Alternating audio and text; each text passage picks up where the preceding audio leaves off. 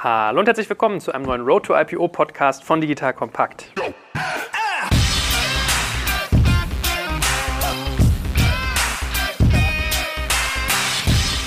Mein Name ist Jörg Kaczmarek und es geht in den dritten und letzten Teil unseres Drehbuchs für den Gang an die Börse. Alle meine lieben Gesprächspartner kennen das jetzt schon, ja, weil wir zeichnen hier alles hintereinander auf. Muss man sich dreimal im Abstand von einer Stunde irgendwie vorstellen. Aber nevertheless, spannendes Thema und ich glaube auch spannende Gesprächspartner. Und wer von euch noch nicht in die ersten Teile reingehört, sollte das mal nachholen. Erster Teil drehte sich sehr viel um Regulatorik, was man alles rechtlich quasi für Grundlagen legen muss. Zweites war so das Bankenbusiness. Ja, wie bringt sich eine Bank ins Spiel? Was tut sie dann? Wie entwickelt sie eine Equity Story? Und wie entsteht eigentlich der Wertpapierprospekt? Und heute in unserem dritten Teil soll es darum gehen, wie vermarkte ich dann eigentlich einen Börsengang, wie entscheide ich mich, welchen Börsenplatz ich nutze und wie fühlt sich das dann eigentlich an, wenn die Glocke klingelt. So, Glocke klingeln ist natürlich hier unsere Expertin wieder aus dem schönen Frankfurt dabei, die liebe Renata. Grüß dich. Hallo Joel, ich freue mich natürlich auch im dritten Teil dabei zu sein. Danke für die Einladung. Mein Thema Glocke läuten, Unternehmen beraten, betreuen, wenn sie sich tatsächlich für die Börse entscheiden. Das mache ich mit meinem Team. Hervorragend. Und wir haben natürlich auch wieder unseren geliebten Anwalt und unseren geliebten Banker dabei, den Andreas und den Stefan an. Fangen wir wieder mit Andreas an. Sag doch noch einen kurzen Satz zu dir und zu ja, CMS. Grüß dich, grüß dich, Joel. Vielen Dank. Andreas Zanner, mein Name. Rechtsanwalt und Partner bei CMS und dort für Kapitalmarktrecht zuständig. Und ich beschäftige mich eben insbesondere mit IPOs, Secondary Placements an der Börse. Und lieber Stefan, was treibt Bärenberg und was tust du dort? Ja, hallo Joel. Ich bin tatsächlich immer noch bei Bärenberg und da auch zuständig für alles, was mit Aktienplatzierung zu tun hat. Also Börsengänge, Kapitalerhöhung, Aktienumplatzierung und solche Themen. Und ja, mache das dort schon seit acht Jahren insgesamt schon seit über 20 Jahren. Ich darf ja wirklich mal an dieser Stelle auch euch ganz herzlichen Dank aussprechen. Es ist ja nicht selbstverständlich, dass man mehrere Stunden seiner Zeit und gerade Anwälte, da ist ja Zeit wirklich Geld im wahrsten Sinne des Wortes, ja, bei Bankern nicht weniger. Ganz herzlich danken, dass ihr euch so viel Zeit nehmt und unseren Zuhörern hier helft und auch mir, dieses Thema in der Tiefe zu verstehen. So, und jetzt haben wir ja schon gesagt, jetzt soll es mal ins Eingemachte gehen, eigentlich in die Vermarktung. Das heißt, wir haben jetzt schon die rechtlichen Grundlagen geklärt, wir haben eine Bank irgendwie ausgewählt für unseren Börsengang und haben uns Gedanken gemacht, wie so eine Equity Story aussieht, wie man die niederschreibt in einem Wertpapierprospekt. Und lieber Stefan, Stefan.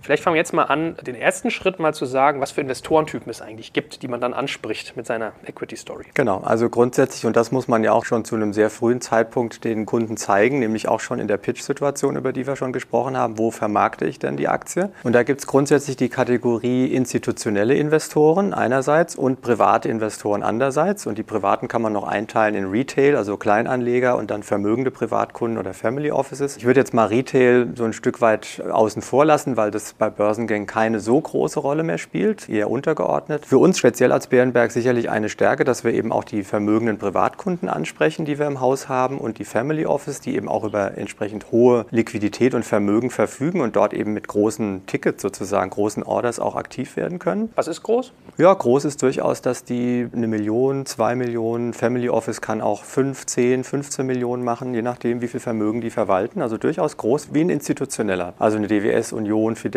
oder so. So, und das sind eben die anderen, die institutionellen. Und da gibt es die Unterteilung grundsätzlich zwischen den Long-Onlys, wie wir die nennen, und den Hedge-Funds. Und die Long-Onlys, wie der Name schon sagt, sind eher so die wir mal, Investoren, die ja auch langfristig orientiert sind, die ein Unternehmen über einen längeren Zeitraum begleiten wollen. Und die Hedge-Funds, denen so ein bisschen anhaftet, dass sie eben so eher so die Quick-Money-Typen sind. Aber das ist gar nicht so durchgängig, sondern da gibt es auch sehr unterschiedliche Investorentypen. Auch Hedgefonds gibt es teilweise, die mit langfristig orientierten Modellen arbeiten. Und selbst wenn sie kurzfristig orientiert sind, die braucht man, weil wenn man am Ende nach dem IPO Liquidität in der Aktie will, dann braucht man ja auch Leute, die bereit sind, Aktien zu verkaufen. Wenn man die nur zu denen tut, die die halten, dann würde da relativ wenig passieren. Deswegen muss das eine gute Mischung sein.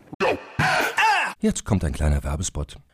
Aufgepasst! Wusstest du, dass HR-Teams heutzutage mit mehr Aufgaben denn je konfrontiert sind? In der aktuellen Studie HR Trends, die Zukunft der Personalarbeit 2024 von Sage, wurden HR-Teams aus sieben verschiedenen Ländern und über 20 Branchen befragt, um top aktuelle Insights in der Entwicklung des Personalwesens zu geben. Sage entwickelt HR-Tools und Software für dein Unternehmen, um Lohnabrechnungen, Personalmanagement, Buchhaltung und mehr zu vereinfachen. So, und die Studie von Sage zeigt unter anderem, dass ganze 91% der HR-Teams angeben, dass ihre Arbeitsbelastung im letzten Jahr zugenommen hat, aber gleichzeitig glauben 79 Prozent der Befragten, dass Automatisierung ihre Prozesse zukünftig verbessern und Zeit sparen kann. Ebenfalls spielt auch KI eine große Rolle. Derzeit nutzen etwa ein Drittel bereits Chatbots wie ChatGPT in ihren Prozessen und circa drei Viertel der PersonalleiterInnen sind sich bereits sicher, dass KI die Arbeitsweise im HR revolutionieren wird. Du merkst, die Studie ist vollgepackt mit Statistiken, überraschenden Erkenntnissen und Tipps für HR-Führungskräfte, die vorankommen wollen und zeigt eine Momentaufnahme der sich stetig wandelnden Rolle von HR heute. Am besten schaust du dir die Studie HR-Trends, die Zukunft der Personalarbeit 2024 selbst an. Unter digitalkompakt.de slash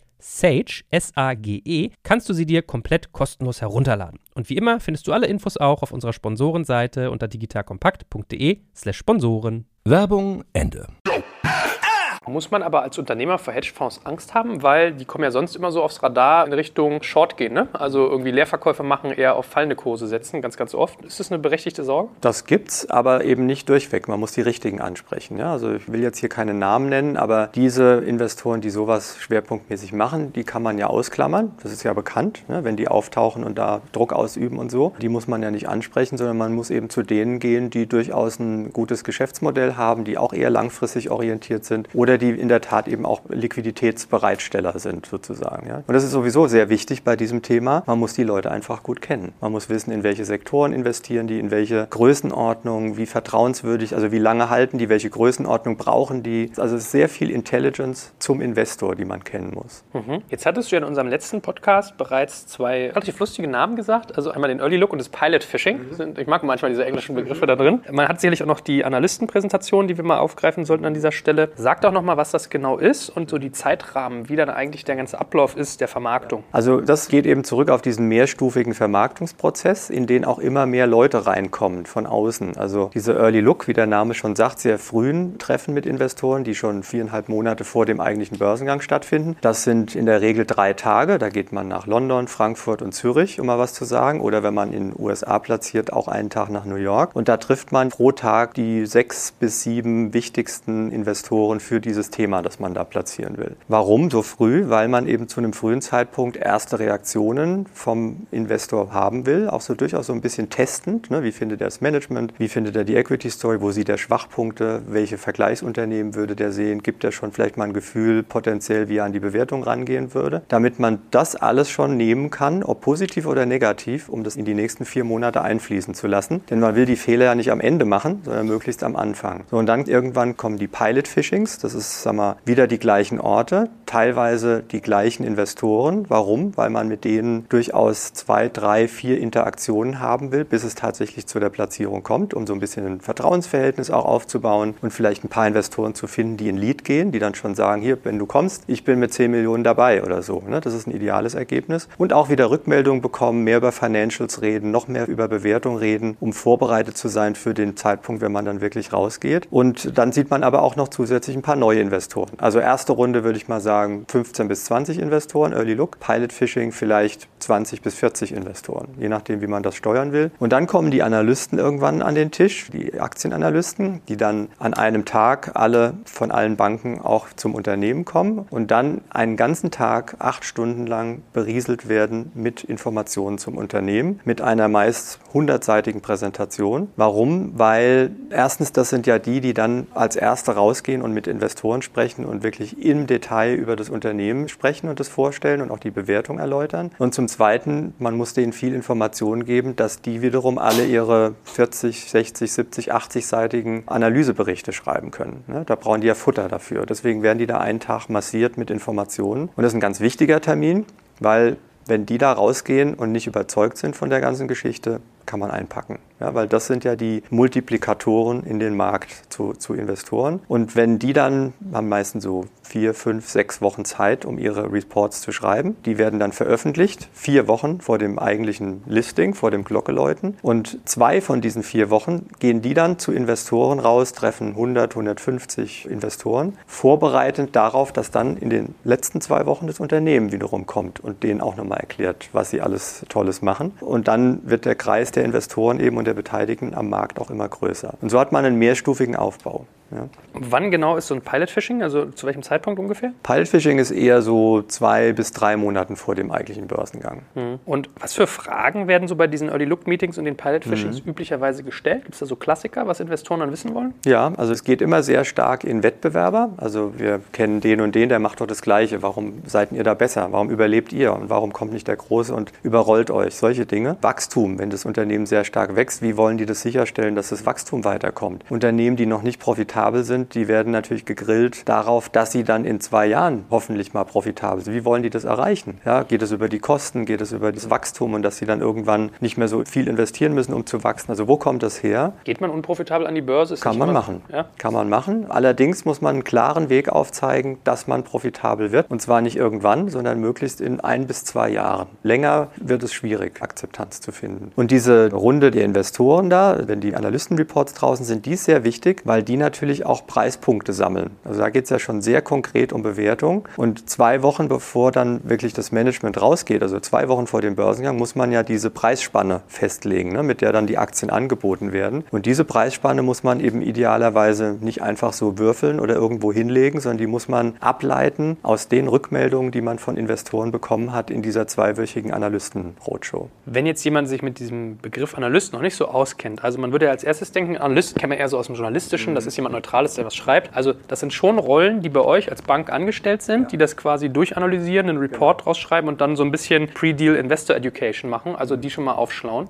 Das heißt, es sind Rollen bei euch. Richtig, das sind Rollen bei uns, die haben eine sehr wichtige Funktion und das sind eben Leute, die in ihrem Sektor teilweise aus diesen Industrien kommen, also was weiß ich, Healthcare zum Beispiel, da sind Ärzte, Biologen, ja, die tatsächlich in der Industrie mal gearbeitet haben oder bei Capital Goods, die haben mal bei Maschinenbauern, Werkzeugmaschinenbauern gearbeitet, sind Techniker, Ingenieure, die eben wirklich diese Industrien auch verstehen und die ein tiefes Know-how haben bei der Begutachtung oder Betrachtung dieser Unternehmen, die es da zu verkaufen gibt. Ja. Gibt es da so Rockstars irgendwie? Ist das sozusagen so ein, so ein kleiner Kreis? Ja, es gibt durchaus, zum Beispiel, wir haben einen meines Erachtens der bekanntesten, äh, besten Immobilienanalysten, der wirklich alle Transaktionen mitgemacht hat, der im Markt gehört wird, dessen Meinung da zählt und den die Leute einfach sehen wollen, wenn man im Immobilienbereich was macht. Und so gibt es das für andere Sektoren auch. Ist das ein Faktor, nachdem man irgendwie eine Bank sogar aussucht, welcher Analyst da arbeitet? auch, nee, das kann in der Tat eine Rolle spielen, dass man beim Pitch auch dann gerade das Thema spielt und den Analysten positioniert, damit man da auch wieder seine Chancen verbessert. Bringst du den teilweise sogar mit, zum Beispiel? zu Bringen wir solchen auch Pitches schon? teilweise mit. Das ist compliance-mäßig nicht so einfach, weil die ja nichts hören und erfahren dürfen über zum Beispiel Zukunftszahlen oder andere Themen. Aber wenn man die nur 10, 15 Minuten an den Tisch holt für ihren Teil, nämlich zu erklären, wie sie das Unternehmen positionieren und sehen und wie sie die Equity-Story sehen, dann ist das sehr hilfreich,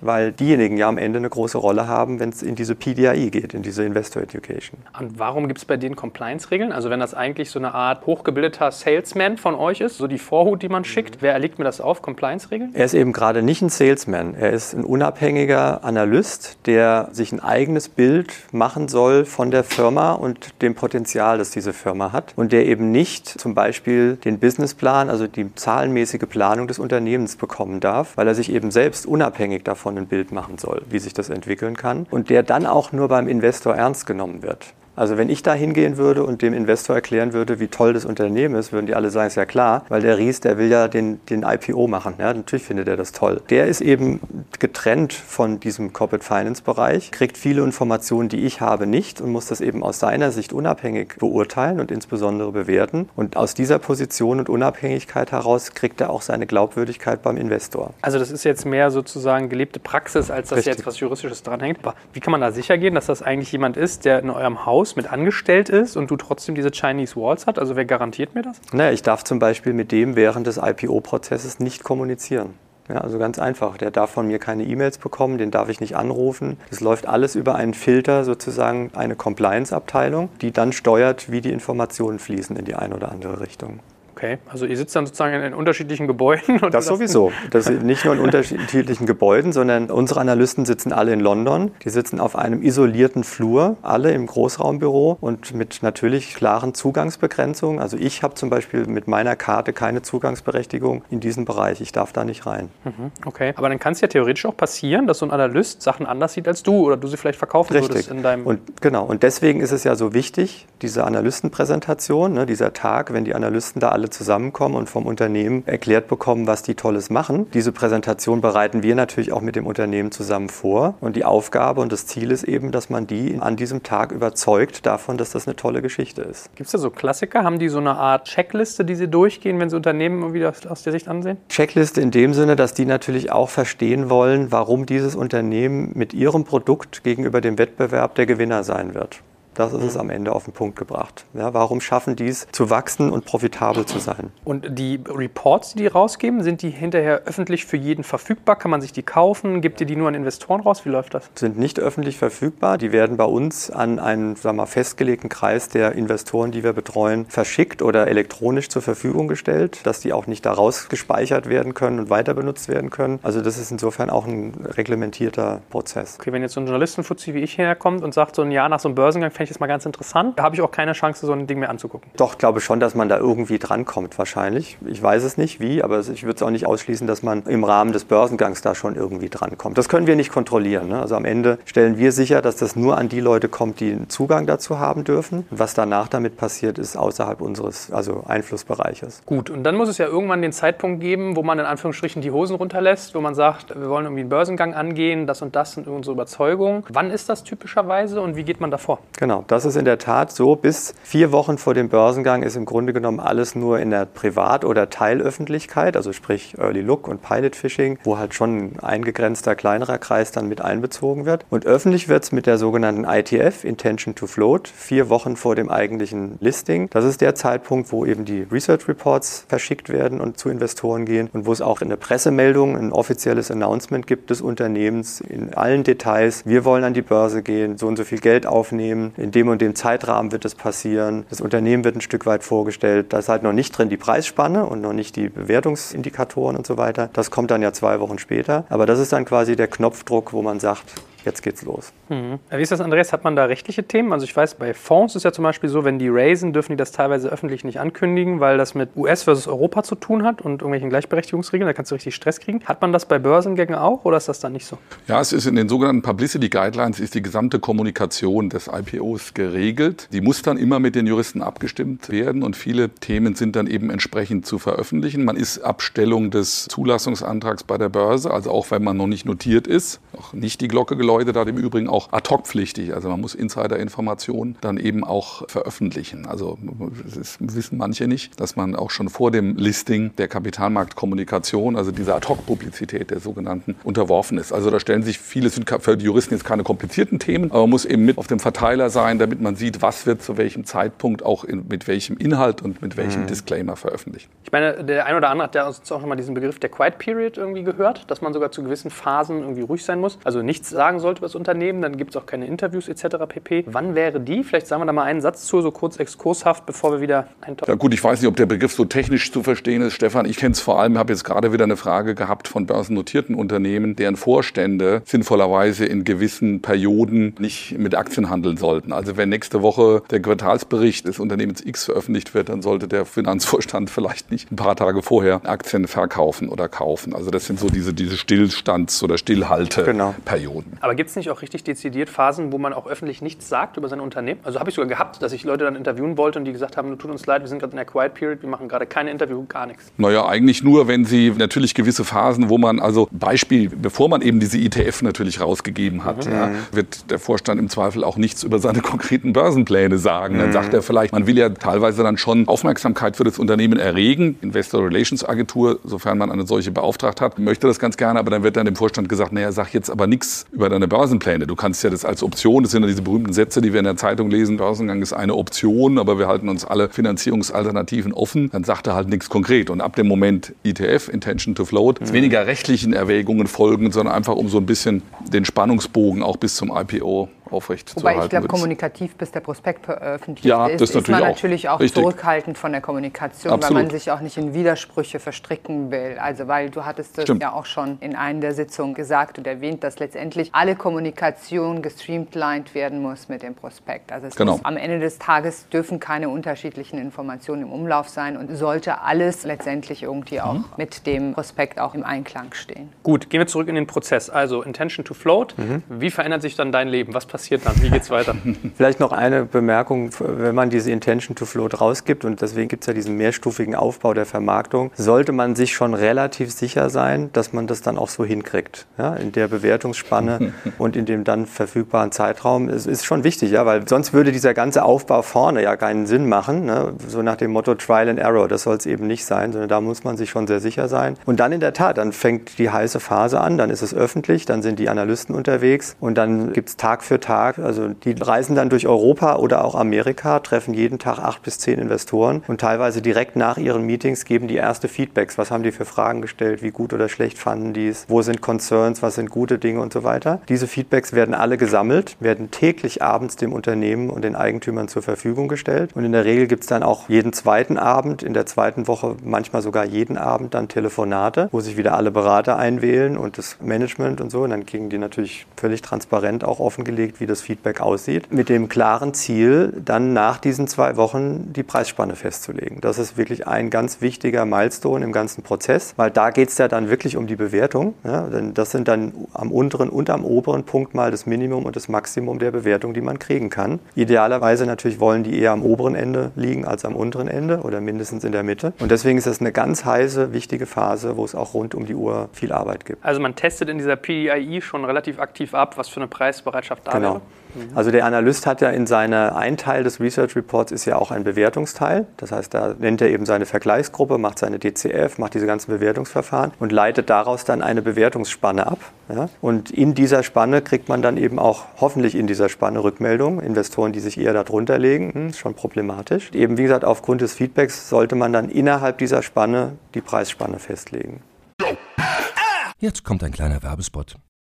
Aufgepasst! Bist du auf der Suche nach einem Profi, der für dich komplexe Geodaten sinnvoll integriert und sie auf interaktiven Karten visualisiert? Dann möchte ich dir unseren Partner Nucubator vorstellen. Das Ziel vom Nucubator-Team ist es, dich bei der Prozessdigitalisierung zu unterstützen und aus den ganzen täglich anfallenden Geodaten einen echten, nutzerfreundlichen Mehrwert zu schaffen. Dabei geht Nucubator ganz besonders auf deine Anforderungen ein, um die Software zu bauen, die deine USPs digital widerspiegelt und den NutzerInnen der Software den größtmöglichen Nutzen liefert. Und um das für möglichst viele Betriebssysteme, Geräte und Anwendungsfälle umzusetzen, setzt das Nucubator-Team auf etablierte Webtechnologien, mit denen sie schnelle und effiziente Anwendungen für Desktop und mobile Geräte entwickeln. Geodatenvisualisierung ist für Unternehmen in vielen verschiedenen Branchen relevant, zum Beispiel auch in den Bereichen Tourismus, Logistik und im Außendienst. So wurde zum Beispiel bereits ein digitales Smart Farming Tool für die Agrarwirtschaft gebaut, mit dem Satellitenbilder, Wetterdaten und Standortdaten interaktiv verarbeitet werden. Nucubator baut dabei nicht nur Kartenlösungen, sondern entwickelt für dich maßgeschneiderte Webanwendungen und Apps.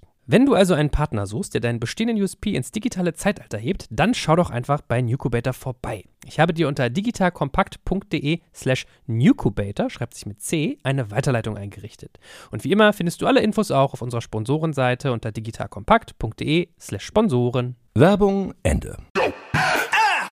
Ich frage mich ehrlich gesagt immer, wenn du das die ganze Zeit machst, sieht einen die eigene Familie eigentlich mal? Also wenn du sagst, jeden Abend irgendwie Calls oder jeden zweiten, dann irgendwie zwei Wochen da irgendwie ganz oft Leute treffen, das hört sich alles schon sehr, sehr zeitintensiv an. Also ja, das ist so. Das ist so, man muss die Bereitschaft mitbringen, da phasenweise auch immer rund um die Uhr zu arbeiten und Familie kommt dann auch oft zu kurz. Aber weil das alles so spannend ist und immer wieder herausfordernd und jedes Projekt an sich in sich zwar ein Ablauf ist, aber trotzdem immer wieder neu, ja, ist das auch eben nie langweilig, sondern immer wieder spannend. Und deswegen macht man es auch gerne. Was würdest du denn sagen, also haben wir bisher schon die Bereiche gestriffen, sozusagen getroffen, wo dann so ein Börsengang auch mal scheitern kann, wo man den dann irgendwie abbläst? Also ist das so der Zeitpunkt nach diesen PDIEs, dass man sagt, oh, haben gemerkt, Preisspannen liegen wir voll daneben oder Bereitschaft ist total gering? Ist das so einer der Genickbrecher-Zeitpunkte? Ehrlich gesagt, nach der ETF sollte das nicht passieren, weil dann hat das Unternehmen extremen Reputationsschaden und ist auch auf eine gewisse Zeit zunächst mal wahrscheinlich nicht mehr in der Lage, so einen Schritt nochmal zu versuchen. Und für die Bank ist es auch schlecht. Ne? sieht einfach schlecht vorbereitet aus. Deswegen hatte ich das vorhin auch gesagt, ja, wenn man diese ETF macht, dann sollte man relativ sicher sein, dass man das durchkriegt und schon mal gute Indikationen von ein paar großen Investoren haben. Wir finden es gut, wir sind dabei, dass man da ein gutes Gefühl hat. Trotzdem, also wenn das passieren sollte, dass man da schief liegt, dann gäbe es zumindest noch mal einen Punkt, das dann noch mal zu stoppen. Das wäre dann eben kurz bevor man die Preisspanne festlegt und dann rausgeht wirklich ins Angebot. Das wiederum sollte man wirklich nur machen, wenn man weiß, man kriegt das auch hin. Kommt es vor, dass das mal nicht funktioniert? Ja, kommt auch vor, weil dann, was weiß ich, plötzlich irgendwelche Marktdinge passieren, die bei Investoren zu totaler Zurückhaltung führen oder weil dem Unternehmen vielleicht auch irgendeine Besonderheit passiert, die dann sehr negativ ist oder so. Also, aber das sind wirklich eher die Ausnahmen. Oder was auch mal passieren kann, ist, dass man dann doch gezwungen ist, nochmal die Struktur der Transaktion anzupassen. Also man sieht, das Interesse ist da, aber nur zu einem niedrigeren Preispunkt als die Preisspanne.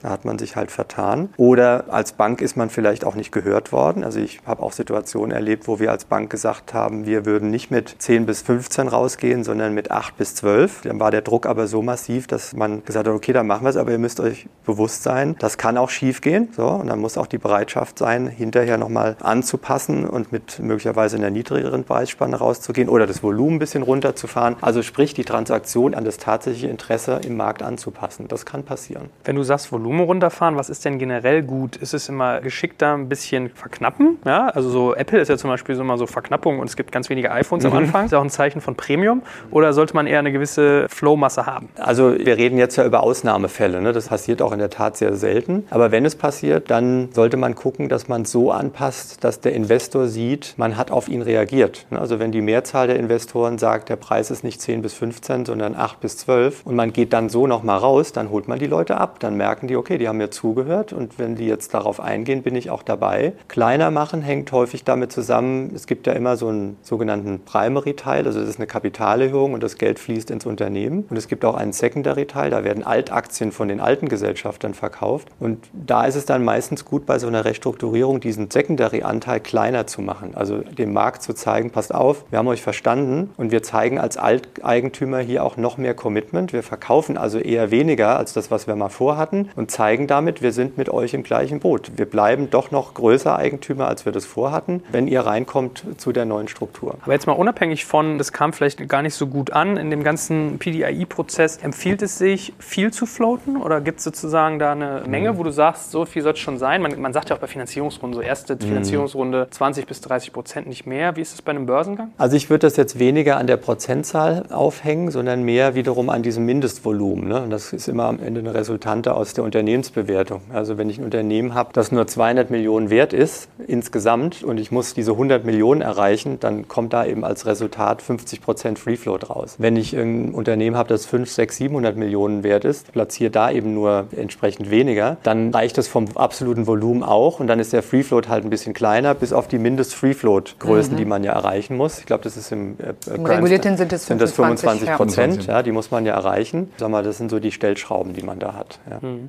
Wie ist das, Andreas? Wir haben ja irgendwie jetzt zum Beispiel gesagt, man kann irgendwie den Leuten entgegenkommen, indem man die Secondaries kleiner macht. Man kann irgendwie zeigen, man reguliert beim Preis nach. Sind so Lockerperioden auch so ein Thema, mit dem man irgendwie, was ja glaube ich eher ein juristisches Thema ist, dass man das irgendwie festschreibt? Ist das auch was, womit man das irgendwie hebeln kann, das Interesse der Investoren? Ich, ich denke schon. Also auf jeden Fall erwartet der Investor, dass jetzt nicht komplett Kasse gemacht wird und die Altaktionäre jetzt komplett aussteigen. Oder in der Regel, es gibt mhm. immer Fälle, wo das auch möglich ist. Aber vom mhm. Prinzip her, glaube ich, muss es, Stefan, korrigiere mich, eine angemessene Mischung sein. Und man möchte eben dann den Investor, der sicherlich ein bisschen was verkauft hat, aber man möchte nicht, dass der unkontrolliert am Tag zwei des Listings oder zwei Tage nach dem Listing irgendwie ja. verkauft, sondern der hat dann eben ein Lockup. Und je nachdem, wie groß die Portion ist, die er vielleicht nach sechs Monaten oder zwölf Monaten abgeben möchte, wird das dann auch versucht, in einem organisierten Prozess eben zu machen und nicht irgendwie wild genau. und unkontrolliert über den Markt. Deswegen ist der Lockup so wichtig. Der ist ein Signal an den Markt. Hier in einem Zeitraum von zum Beispiel sechs Monaten können keine weiteren Aktien in den Markt geschüttet werden, die den Kurs drücken würden. Da habt ihr eine Sicherheit, dass das nicht passieren wird. Ja. Mhm. So eine Schutzfunktion. Ja.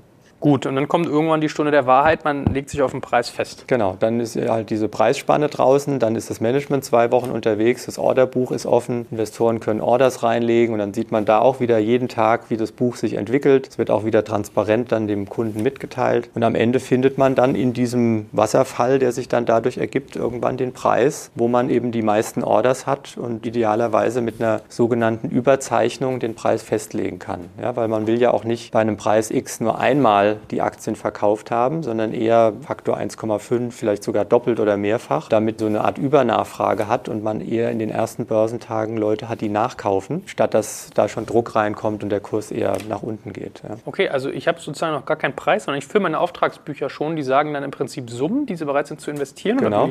Jeder Investor sagt, ich will zum Preis von X so und so viel Aktien oder so und so viel Euro gerne zeichnen. Und aus diesen ganzen Orders, ja, das sind je nach Größe der Transaktion, sind das, weiß ich, 50, 100, 200, 300 Orders sozusagen. Und die reiht man dann alle auf quasi, preislich abgestuft und sieht dann, wo kriegt man das gesamte Volumen eben weg, einmal oder mehrfach. Dann ist das Buch irgendwann zu und dann äh, guckt man eben, macht man einen Vorschlag als Bank, wo würde man den Preis festlegen und wem gibt man die Aktien, ist ja auch so eine Frage. Ne? Da sind dann eben 200 Orders drin und die Frage ist dann, wer kriegt die Aktien und wie viele. Das ist dann auch nochmal ein Prozess, der ganz am Ende abläuft. Und wonach entscheidet ihr das? Da gibt es viele Kriterien. Also einerseits, wir hatten das ja, glaube ich, in einem der anderen Podcasts mal, dass wir Long-Onlys, Hedgefonds und Private hat, dass man da eine vernünftige Mischung macht und, und eine Aufteilung. Und dann bei den Long-Onlys eben entscheidet, wie gut vorbereitet war der, hat er mehrmals das Management gesehen, hat er früh eine Order gegeben, war der preissensitiv oder nicht, ist er am ersten Tag reingekommen unlimitiert oder hat er lange gewartet und kam erst am Ende, als er gemerkt hat, es ist schon heiß und das Ding läuft. Und so, das sind so Kriterien, die man da festlegen kann.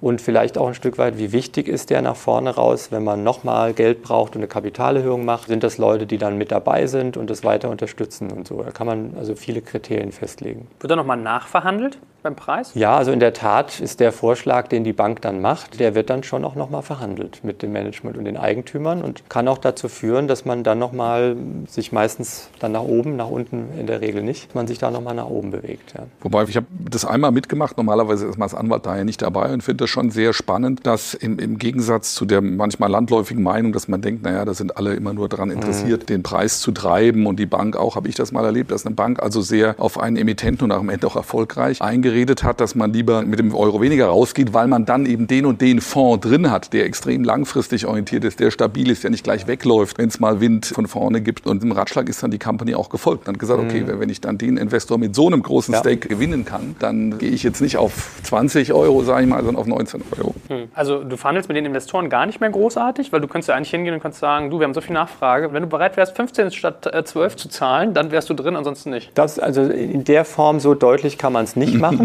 Das passiert vorher, während des Bookbuildings. Also da gibt es natürlich nicht genau, wie das Buch gerade aussieht und bei welchem Preis man das machen könnte. Das darf man nicht nach draußen geben. Das ist ja quasi wiederum dann an der Stelle schon eine Insider-Information. Aber es gibt so gewisse Messages zur Buchentwicklung. Also die erste wichtigste ist immer, dass man sagt, das Buch ist gecovert. Also das Aktienvolumen ist verkauft. Und dann wissen schon mal alle, das ist jetzt nicht die Frage, ob das passiert oder nicht, sondern es ist nur noch eine Frage, passiert es am unteren Ende oder am oberen Ende. Diese erste Message, das Buch ist gecovert, bezieht sich immer erstmal auf das untere Ende. Da wissen die alle, am unteren Ende der Spanne ist das Buch voll. Und die nächste Message, die man hinkriegen muss, Books are covered through the entire range. Also da weiß jeder, an jedem Preispunkt bis ganz oben ist das Buch auch einmal voll. Und dann fängt eben dieser Wettbewerb an, dass die Leute wissen, okay, jetzt muss ich damit rechnen, dass es über meinem Limit, das ich gegeben habe, möglicherweise Weise festgemacht wird. Also muss ich mir nochmal überlegen, gehe ich nochmal hoch oder nicht? Weil wenn ich nicht hochgehe, bin ich vielleicht nicht dabei. Das ist genau diese Blackbox und diese Interaktion, die da passiert, die dazu führt, dass man den Preis dann Stück für Stück nach oben bekommt. Weil das ist ja die Aufgabe der Bank am Ende auch, den Preis dann ein Stück weit zu optimieren. Deswegen früh Buch füllen,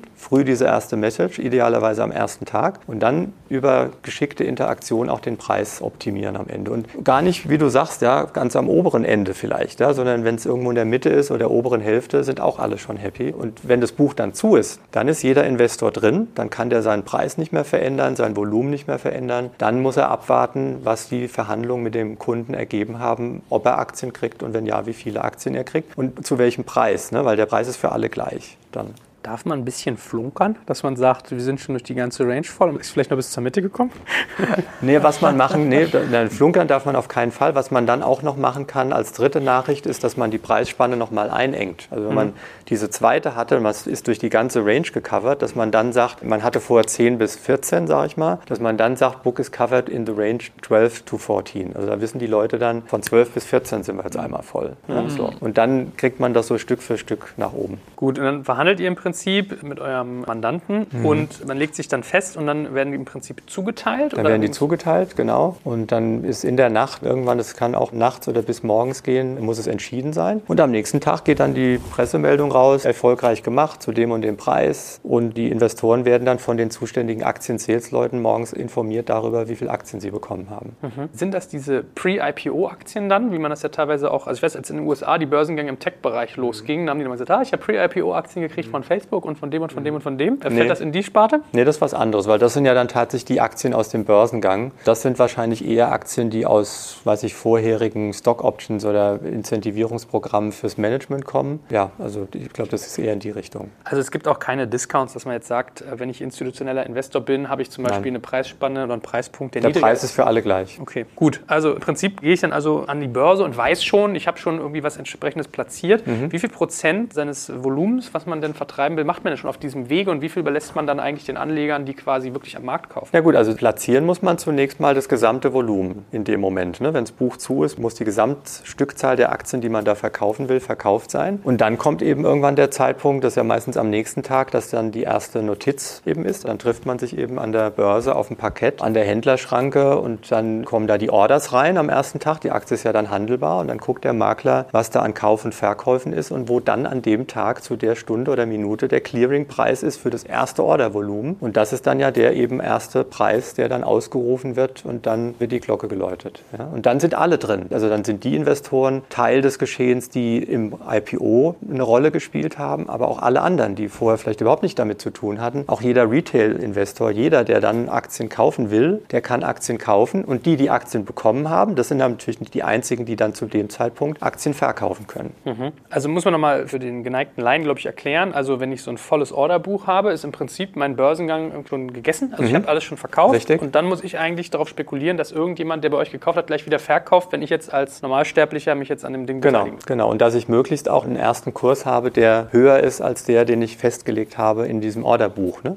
Dass man eine schöne Entwicklung dann hat am ersten Handelstag. Und deswegen muss man ja auch die Aktien idealerweise so zuteilen, dass man überwiegend an diese sogenannten Long-Only, das hat man in der anderen Runde ja besprochen, eben Investoren, die eher langfristig orientiert sind, aber auch einen gewissen Teil gibt an Hedgefonds oder andere, die auch bereit sind, wenn am ersten Tag der Kurs 5% oder was auch immer hochgeht, ein paar Aktien zu verkaufen, dass Liquidität entsteht. Mhm. Jetzt haben wir ja den ganzen Punkt Roadshow eigentlich so fast im Galopp ein bisschen liegen lassen bei dem ganzen Bookbuilding-Prozess. Vielleicht kannst du ja noch mal ein bisschen beschreiben, wie sich das so anfühlt, was man da genau tut in diesen Wochen, weil was ich mhm. so mitkriege, ist das ja so einer der intensivsten Momente, ja. die man dann als CEO, CFO und Verantwortlicher ja. in so einer Firma hat. Mhm. Auch viel Zeit, die da aufgewendet wird. Wie gesagt, Early Look drei, vier Tage, Pilot Fishing drei, vier, fünf Tage und dann diese Management Roadshow nochmal während des Angebots, zwei Wochen in Europa und USA. Und da sitzt man im Stundentakt vor immer wieder neuen Gesichtern, die man teilweise in diesen frühen Phasen schon mal gesehen hat und dann eben das zweite oder das dritte Mal sieht, aber dann auch eben wieder neue. Plus sogenannte Group Meetings. An jedem Tag in jeder Stadt gibt es morgens zum Frühstück oder mittags zum äh, Mittagessen auch eine Gruppenveranstaltung, wo sich jeder anmelden kann und hinkommen kann. Da sitzen dann halt auch, was weiß ich, von 10 bis 50, 60, 100 bei großen Transaktionen Investoren. Management präsentiert diese 25-seitige Präsentation, 40 Minuten.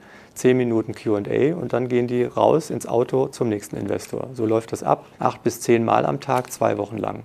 jeden Tag in einer anderen Stadt. Also sehr intensiv ja, und deswegen muss das alles äh, auch super vorbereitet sein. Samstag, Sonntag auch? Also nee, das nicht. Samstag, Sonntag ist Ruhetag. Okay, also du hast zehn Tage eigentlich, ja, wo du wirklich genau. acht Meetings am Tag Genau. Ideal, also manchmal gibt es auch acht Tage, nur sieben oder acht Tage, aber der längste Zeitraum ist zehn Tage. Wow, okay. Also merkt man mal, ist ja auch, wenn man es gerade richtig gelernt hat, so der essentiellste Teil das eigentlich. Das ist der wichtigste, also also ja, was heißt der Wicht? Der wichtig ist vorne auch, weil wenn man vorne nicht ordentlich arbeitet, kann man da auch nicht die Preisspanne festlegen und muss ja auch wissen, dass es dann funktioniert. Aber im Sinne von Order-Taking und wirklich das Ding jetzt umsetzen und platzieren, ist es sicherlich die wichtigste Phase. Mhm. Jetzt kommt ein kleiner Werbespot. Aufgepasst! Heute gibt's Werbung in eigener Sache. Wir wollen dich nämlich besser kennenlernen weil viele hören Woche für Woche unseren Podcast und dabei wissen wir gar nicht immer, wer genau diese Leute sind. Und natürlich wollen wir ja aber wissen, wer du bist, um unseren Inhalt auch an deinen Interessen ausrichten zu können. Und um das zu ändern, habe ich eine Umfrage vorbereitet. Dort kannst du uns erzählen, wer du bist und wofür du dich interessierst. Und was du davon hast, naja, ich meine, je besser wir dich kennen, desto besser können wir unseren Podcast an deine Bedürfnisse anpassen. Und dann spreche ich auch keine Werbung mehr für Penispuppen und Online-Casinos ein, wo dich womöglich ganz andere Dinge interessieren. Nein, kleiner Spaß und trotzdem. Du tauscht fünf bis zehn Minuten deiner Zeit gegen viele Stunden noch besser bessere Unterhaltung und Tiefenwissen in der Digitalwirtschaft. Klingt für mich nach einer Win-Win-Situation und geh doch also daher mal auf die Seite digitalkompakt.de/slash Umfrage. Fülle diese nach bestem Wissen und Gewissen aus und freue dich in Zukunft auf noch besseren Content auf Digital Kompakt. Ende der Werbung. So, Renata, dann hier. Erstnotiz, Glocke läuten. Das ist ja das, wo ihr dann wirklich so hardcore mit in Aktion seid. Beschreibt doch mal, also da, da ist ja wirklich, wird sehr intensiv, ne? Wo seid ihr denn in dem ganzen Prozess vorher schon mal in Berührung und wie läuft das dann ab mit dem äh, Glockeläuten und, und wie macht ihr das? Was organisiert ihr? Was bietet ihr da so? Das ist ja richtig so eine kleine Celebration, also so ein kleiner Prozessionsmarsch und, und ganz viele Interviews und ihr schmückt ja auch die Börse. Das ist ja wirklich was Besonderes. Also auch der Handel an der Börse ist reguliert. Das heißt, es ist nicht so, dass man sich zu einer Party anmelden kann und macht eine Buchung und dann ist man auf dem Parkett und kann da feiern, sondern es ist auch tatsächlich mit dem Börsengang so, dass man im Vorfeld ein formales Verfahren durchlaufen muss. Und dieses formale Verfahren orientiert sich danach, welches Segment oder welchen Markt ich mir aussuche als Unternehmen. Hier in Frankfurt bieten wir zwei Marktzugänge an. Wir haben einmal den EU-regulierten Markt, das ist der General Standard und der Prime Standard bei uns mit den zwei Segmenten. Prime Standard ist das höchste Transparenzsegment hier an der Börse und ist auch das Rekrutierungssegment für die Indizes. Dazu kann ich vielleicht gleich noch mal ein bisschen mehr sagen. Und unter diesem regulierten Markt gibt es hier in Frankfurt noch einen börsenregulierten regulierten Markt. Das ist der Freiverkehr, Open Market. Den organisiert die Börse und gibt sich privatrechtlich Regeln für den Zugang und dann auch die Folgepflichten. So, dieser Prozess ist vorgelagert. Das heißt, bevor die Party tatsächlich auf dem Parkett stattfinden kann, ist es auch so, dass man diese Anforderungen, die an den Zugang zu stellen sind, an die Unternehmen, die müssen einfach durchlaufen werden. Und das Unternehmen entscheidet am Ende des Tages für sich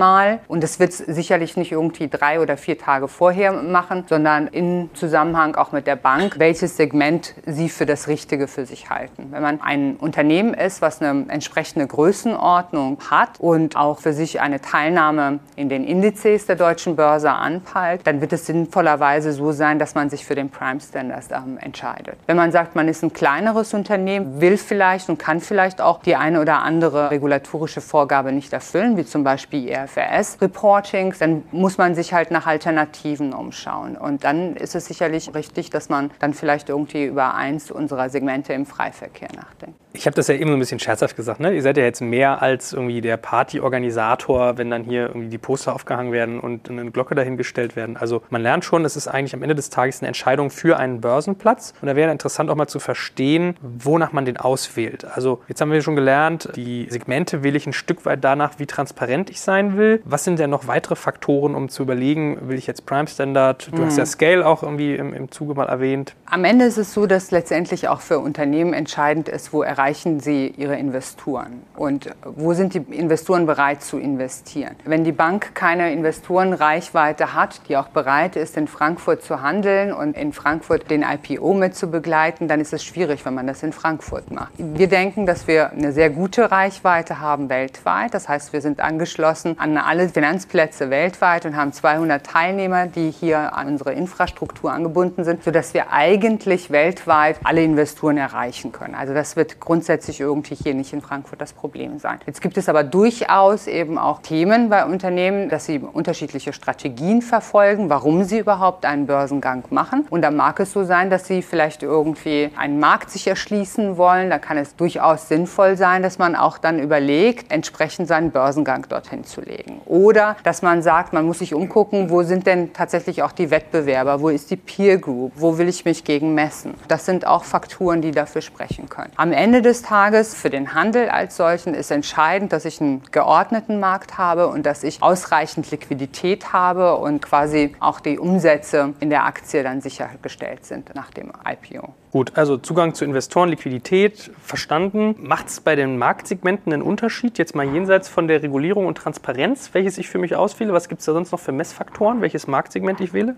Also die Marktsegmente die, und, insgesamt die Segmente orientieren sich schon sehr stark ähm, danach, was bin ich bereit dann an Transparenz zu zeigen. Also wie auch beim Prospekt geht es am Ende des Tages immer darum, dass man den Investoren, also den potenziellen Anteilseignern, ausreichend Informationen zur Verfügung stellt, damit sie halt ihre Anlage Anlageentscheidungen treffen können. Anders als vorbörslich, wo ein Venture Capital Investor oder ein Private Equity Investor direkt mit dem Unternehmen sprechen kann, ist es schwierig halt hier, wenn man auf einmal irgendwie mehrere Millionen an Investoren in einem Wert hat, dass man mit jedem Einzelnen spricht. Das man muss man standardisiert aufbereiten, welche Informationen da zur Verfügung gestellt werden. Das ist vorbörslich mit dem Prospekt der Fall und danach muss man halt einfach gucken, dass man eine laufende Transparenz hat, um das auch weiterhin geordnet zur Verfügung zu stellen. Also Transparenz ist eins der Punkte, die wichtig sind. Und dann ist natürlich eben eine aktive Ansprache und eine Vermarktung und auch eine Ziel- und Profilschärfung auch bei einem Segment wichtig. Was will ich erreichen? Welche Investoren peile ich denn damit an und welche Unternehmen sind am Ende des Tages auch da drin? Also man wird sich als Unternehmen nicht in einem Segment listen lassen wollen, wenn man sagt, da sind nicht die richtigen Peers, mit denen ich mich auch vergleiche, wo ich mich auch entsprechend repräsentieren möchte. Ich meine, man kann ja auch aufsteigen. Ne? Also wenn ich es richtig in Erinnerung habe, ist der Rocket, glaube ich, auch aufgestiegen und jetzt gerade Wirecard. Also das heißt, man kann auch wechseln hinterher nochmal. Jetzt vermischst du zwei Sachen in der Tat. Also Rocket, ja. Bei Rocket gab es in der Tat die Thematik, dass sie zum Zeitpunkt des Börsengangs nicht IFRS berichtet haben. Das heißt, für sie gab es keine Möglichkeit, in den regulierten Markt den Börsengang zu machen. Deshalb haben sie erstmal einen Zwischenschritt gemacht und haben sich im Freiverkehr listen lassen, seinerzeit im Entry Standard und haben, nachdem sie halt ihre Berichtspflicht Pflichten entsprechend umgestellt haben, ihr Reporting, Rechnungslegung auf IFRS, sind sie halt mit einem Upgrade hochgegangen. Das, was du jetzt ansprichst, Wirecard, ist tatsächlich ein Indexthema. Ich hatte es eben gerade angesprochen gehabt. Einer der Faktoren ist natürlich auch für Investoren. Viele Investoren investieren nur losgelöst von Transparenzsegmenten in Wertpapiere, wenn sie in entsprechenden Indizes vertreten sind. Deshalb ist es natürlich interessant für Unternehmen, und das sind im Regelfall dann die großen institutionellen Kapitalsammelstellen, die große Tickets Tickets auch nehmen. Und da ist es natürlich interessant für Unternehmen, wenn sie es schaffen, eben in entsprechende Indizes auch aufgenommen zu werden. Und Wirecard ist in der Tat, das war mal, muss man auch mal vielleicht irgendwie mit dazu sagen, es war ja mal ein kleiner Wert, der im neuen Markt anfing und sich jetzt über die Jahre entwickelt hat und im größtmöglichen Marktsegment, im Prime Standard und eben im größtmöglichen Index hier an der Börse jetzt aufgenommen worden ist, im DAX. Hm. Sag doch nochmal für Laien, wie ich ja dann offensichtlich auch einer bin, was Indizes angeht, was genau so ein Indiz ist, wie der funktioniert macht, glaube ich, Sinn, da mal einen Satz zu sagen. Ja, also Indizes sind am Ende des Tages eine Benchmark, wo verschiedene Unternehmen zusammengefasst werden.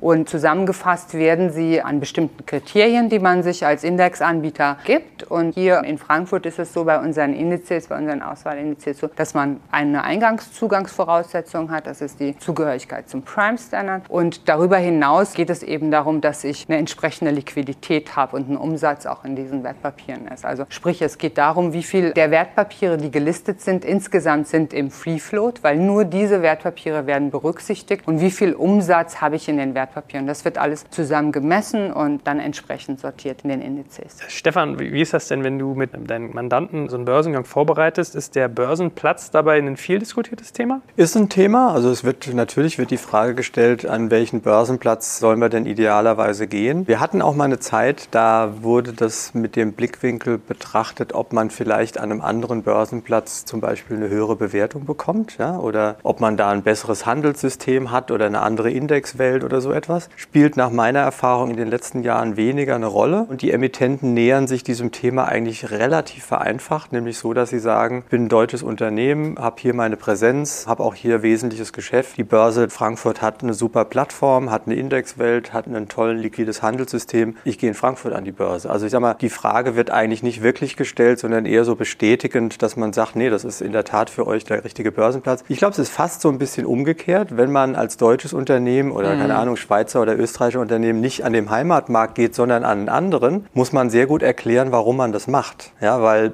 per se, mhm. sag mal, wie, wie, du gesagt hast, Renata, ja, der Investor, der investiert ja per se ins Unternehmen und ins Management und natürlich will er eine professionelle und tolle Handelsplattform, was ja ihr habt. So, deswegen wird sich jeder fragen, warum gehen die woanders hin? Ja, so, deswegen, also um die Frage zu beantworten, spielt ehrlich gesagt weniger eine Rolle, bis auf vielleicht ein paar Ausnahmen oder also bestimmte Sektoren wie zum Beispiel Biotech. Da hören wir schon immer wieder mal die Frage eher lauter, dass man sagt, wo sollen wir denn hingehen? Weil da eben auch so Dinge mitspielen wie, wie viele Unternehmen gibt es da als Vergleich an dem Börsenplatz? Da gibt es sicherlich Marktplätze, wenn man Frankfurt anguckt, wo es mehr börsennotierte Biotech-Unternehmen gibt. Vielleicht dann auch mehr Investoren, die sich sowas angucken und bereit sind, da zu investieren. Das ist eine Diskussion, die man da vielleicht führt, aber das sind Ausnahmen. Was genau meint ein Handelssystem? ob das gut oder schlecht ist. Was hat es damit auf sich? Letztendlich, das ist die Handelsplattform. Ne? Also jede Aktie und jedes Orderbuch ist am Ende des Tages läuft eben über das Handelssystem. Und da ist es natürlich irgendwie wichtig, dass dieses System so robust ist, dass das neuen technologischen Anforderungen genügt und dass es halt eben schnell ist. Wie seid ihr da aufgestellt? So super, super. Also wir hatten ja ähm, lange von der Infrastruktur her Xetra und haben jetzt bei Eurex schon auf T7 umgestellt und sind da, glaube ich, irgendwie mit der neuesten Technologie auch bestens aufgestellt. Gab es da jetzt nicht gerade kürzlich auch ein Update oder steht nicht irgendwas an? Ja. Ne? Okay, also ich, ich sehe gute deutsche Wertarbeit auf der Softwareseite. Was habt ihr denn sonst für Services, die ihr Unternehmen eigentlich bietet? Also was sind denn noch Faktoren, wo man sagt, damit könnt ihr irgendwie wuchern? Also am Ende das Interessanteste für Unternehmen ist halt wirklich ihre Wertpapiere liquide zu bekommen und Investorenansprache zu haben. Und jetzt haben wir gehört, vorbörslich ist es eher so, dass man verhalten ist, was Retail-Investoren auch angeht. Bei vielen Transaktionen werden Retailer ja so gut wie gar nicht mehr angesprochen. Retail ist aber sicherlich eine Investorenklasse, die Flow auch reinbringt in den Handel. Das heißt, man muss gucken dann am Ende des Tages, dass man diese Investorengruppen, die es gibt, dann auch im Handel entsprechend bespielt. Und wie macht man das? Indem man halt eben mit Unternehmen Investor-Talks auch veranstaltet, Konferenzen veranstaltet. Wir haben hier in Frankfurt als Angebot für unsere Emittenten eine der größten Eigenkapitalkonferenzen einmal im Jahr europaweit. Die ist extrem etabliert, wo Unternehmen eben sich vor Investoren und Analysten präsentieren können. Das wird sehr gut angenommen. Wir haben ein breites Netz an Multiplikatoren mit unseren Capital Market Partnern, wo wir rege im Austausch sind. Wir versuchen kleine Unternehmen zu unterstützen. Das tun wir nicht nur börsenseitig. Wir versuchen natürlich auch in der IPO-Pipeline Basisarbeit zu leisten und zu gucken, dass Unternehmen schon im Wachstumsbereich vorbörslich im Rahmen ihrer Finanzierungsrunden von uns unterstützt werden. Wir haben das Deutsche Börse Venture Network dafür gegründet und versuchen da Unternehmen mit Investoren zu verbinden, auch da schon im Vorfeld Education auch mit den Unternehmen zu machen und sie auf diese Phase des Börsengangs auch entsprechend vorzubereiten, sie zu vernetzen im Markt und da einen Austausch zu gewährleisten. Und wie gesagt, eben am Ende des Tages auch die IPO-Pipeline zu füllen. Und ja, bei unserem neuen Börsensegment für kleine und mittlere Unternehmen schauen wir halt eben, dass wir zusätzlich noch über Research-Dienstleistungen, die wir anbieten, nochmal Aufmerksamkeit und Marketing auch für die Unternehmen betreiben, um sie zu visualisieren. Also am Ende des Tages ist das Problem, sich wirklich dann auch im Markt attraktiv zu halten und spannend auch für Investoren zu bleiben. Das ist so die Erkenntnis, die wir haben. Ich glaube, die ganz Großen sind da super aufgestellt und können das oft aus eigener Kraft heraus und haben auch Berater, die sie da wunderbar unterstützen. Aber unsere Erfahrung ist eben, dass die kleinen Unternehmen ja da schlechter aufgestellt sind und dass es da hilft, wenn man sie begleitet und eine Hilfestellung auch gibt. Und wir halt eben auch mit unserem Label Deutsche Börse denken können, da auch einen guten Beitrag leisten. Habe ich das richtig verstanden? Dürft ihr denn dann bei dieser Banken-Roadshow auch helfen, dass die Investoren beisteuert? Oder ist das, seid ihr dazu Neutralität verpflichtet, dass ihr sowas gar nicht tun dürft? Bei der Banken-Roadshow? Ja. Jetzt muss also, ich noch mal ein bisschen nachfragen. Dürft, also, ihr, dürft ihr Investoren sozusagen mit in ihren Funnel reingeben, dass ihr sagt. Bei dem Bookbuilding meinst du genau. dann? Ja? Mhm. Nee, also das machen wir vielleicht dann, wenn unsere Funktionalität Direct Place mit genutzt wird, wo wir einfach sagen, wir haben selber als Börse einfach einen Kanal auch zu bestimmten Investorengruppen logischerweise und den öffnen wir gerne, wenn die Unternehmen das möchten, als zusätzlichen Platzierungskanal, also schon im IPO. Und dann hat man die Möglichkeit halt eben das Xetra-Orderbuch schon schon vorbörslich auch zu nutzen bei der Platzierung und eben unsere Investoren mit anzusprechen. Okay. Und da auch schon, schon eben die Kapitalerhöhung im Zweifelsfall zu platzieren. Mhm. Gut, verstanden. Jetzt müssen wir natürlich mit dir auch nochmal über Kosten reden. Also oh. mussten die beiden Herren schon mal durch, ja? Haben wir ja schon in den vorherigen Podcasts gelernt. Also schon mal ein Anreiz, dass man sich die deswegen anhört. Und du jetzt auch. Wie sind denn so Listing- und Zulassungsgebühren bei euch? Was muss man rechnen, was die Börse ein sozusagen selbst kostet? Ja, wir haben so eine Komponente. Also im öffentlich-rechtlichen ist es so, dass wir da natürlich nach den Vorgaben, die für Gebühren grundsätzlich für öffentlich-rechtliche Gebühren gelten, dass wir da natürlich irgendwie reglementieren reglementiert sind und auch gucken müssen, dass das diesen Anforderungen genügt. Wir haben daher eine Komponente, die halt kostenbasiert ist und eben noch eine zusätzliche Variable, die dem mit draufkommt. Und man kann, ich sage jetzt einfach mal eine Spanne von 15 bis 90.000 rund bewegen sich die Kosten je nach Transparenzsegment für den Zugang hier zum Kapitalmarkt. Also für sozusagen den Start und dann nochmal laufende Kosten? Wir haben dann nochmal eine laufende Gebühr, die ähnlich aufgebaut ist. Also auch in der Höhe dann? In der Höhe, also gedeckelt im regulierten Markt meine ich bei 77.000. Aber das halt wirklich für die ganz Großen mit was weiß ich, dreistelliger Mio Market Cap. Pro was dann? Pro Jahr. Ja. Mhm. Okay, gut. Also, ich glaube, wir hatten wirklich einen bunten Ritt in drei Episoden. Also, es ist wirklich mal ein umfangreiches Drehbuch für einen Börsengang und ganz, ganz viel gelernt. Und ich danke euch natürlich allen dreien, dass ihr A, so viel Zeit euch genommen habt, B, so viel erklärt habt und C, auch mal vielleicht sogar transparenter, als man manchmal sein will, ja, so wie beim Thema Preise. Und genau, ich hoffe, dass wir ganz viele Leute dazu animieren können, sich damit mehr auseinanderzusetzen. Und euch gilt mein herzlicher Dank. Danke. Ja, danke. Danke.